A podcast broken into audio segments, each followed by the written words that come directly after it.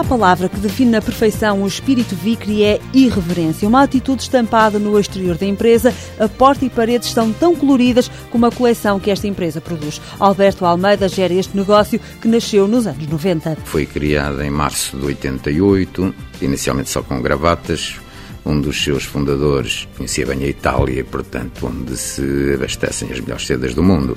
Depois, já mais tarde, bastante mais tarde, evoluiu-se para as camisas é? já connosco aqui o Total Look. No corredor da Vicri, a exuberância da coleção salta à vista, camisas estampadas com flores, com xadrez cor-de-rosa ou cores várias, blazers com padrões pouco convencionais, calças igualmente vistosas. Para os mais clássicos, aposta-se nos pequenos pormenores, como explica o administrador Gaspar Coutinho. Muitas vezes a nossa reverência está escondida, por exemplo, nos forros, nas costuras interiores, em termos de cores, na própria forma como as peças são feitas, tem uma componente de trabalho manual muito forte. A marca Vicri associa-se ainda ao conceito de luxo, presente em detalhes que marcam a diferença. As camisas, portanto, é quase uma segunda pele, são tecidos fabricados com fios, para quem conhece, 120 a 160, que são fios extremamente finos, torcidos, são desenhos únicos, é um pouco irreverente.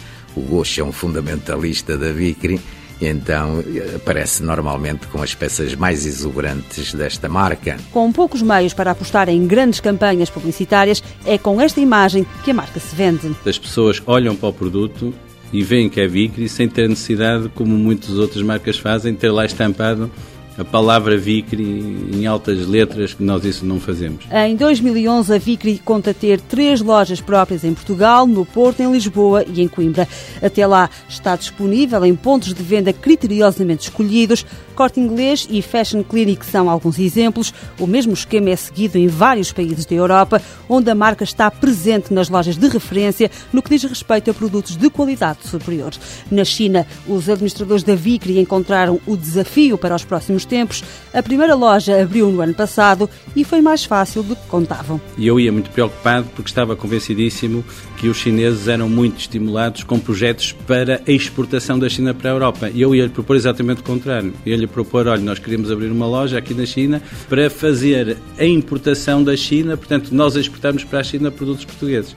E, contrariamente à minha expectativa, o Presidente até se levantou da cadeira, deu-me um abraço e disse-me, olha, mas é isso que nós queremos. O nosso problema é controlar o superávit. Nós precisamos de importar. Para se dar a conhecer, a Vicri participa todos os anos na mais importante feira internacional de vestuário masculino em Itália, país de referência e montra para o mundo. No próximo ano espera estender as vendas ao universo da internet através do site www.vicri.com.